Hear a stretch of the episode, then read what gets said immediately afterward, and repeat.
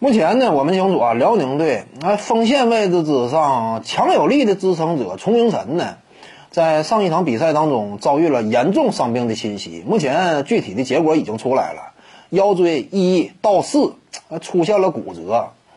呃，我们清楚啊，腰椎总共就五节，他一到四啊都出现了骨折，你就能够想象得到这个问题还是比较严重的。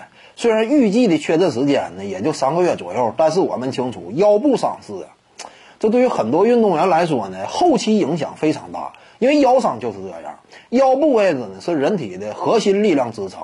呃，这个举一个比方是什么呢？你比如说你的手受伤了，那么你顶多就是手部啊这块动作呢有点不灵活；脚部受伤呢，它也仅仅局限在脚。但是腰伤，腰这块一伤，你身体任何一个位置想动，它都不太这个方便，因为这是核心肌肉嘛，核心力量嘛，就好像你走道似的。你腰只要一伤，你走道维持平衡都维持不了，那这就是这个部位的重要性，尤其对于一个篮球运动员更是如此。核心力量啊，支撑着你在赛场之上做各种各样的高难度动作。因此呢，对于崇明晨呢，他未来的恢复呢，这个呃，也是一个相对较漫长的过程。这么一种严重伤病侵袭，那外界呢？呃，普遍把这个眼光投到谁身上了呢？投到赵睿身上。我们清楚赵睿啊，这名球员，他此前呢，就整个外界的风评来看呢，或者说舆论当中呢，一直对他有一种或多或少的质疑。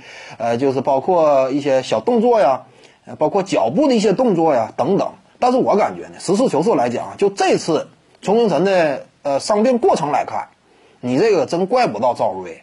因为他这个很多人呢，一看到这一幕啊，总是把当初亚布塞莱，呃，当时这个上海队那位外援保护郭艾伦那样一种这个做法啊，互相比较。但当时郭艾伦基本上直接骑到这个亚布塞莱头上了，那是有一个定格的，他来得及反应。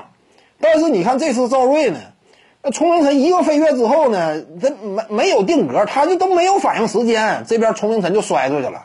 因此，你这个你也很难讲啊，就指责赵睿啊如何如何。我认为这种说法也是不太公平的。那这事儿你真是赖不着赵睿，只能怎么讲呢？点子背。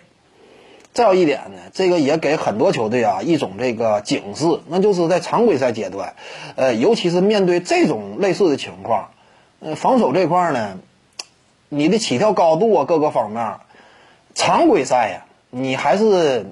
应该这个怎么讲？稍微收敛一些，因为啥呢？呃，毕竟辽宁队啊，这是一支争冠级别的强队，尤其对这些强队啊当中的这些核心轮换来说啊，更是这样。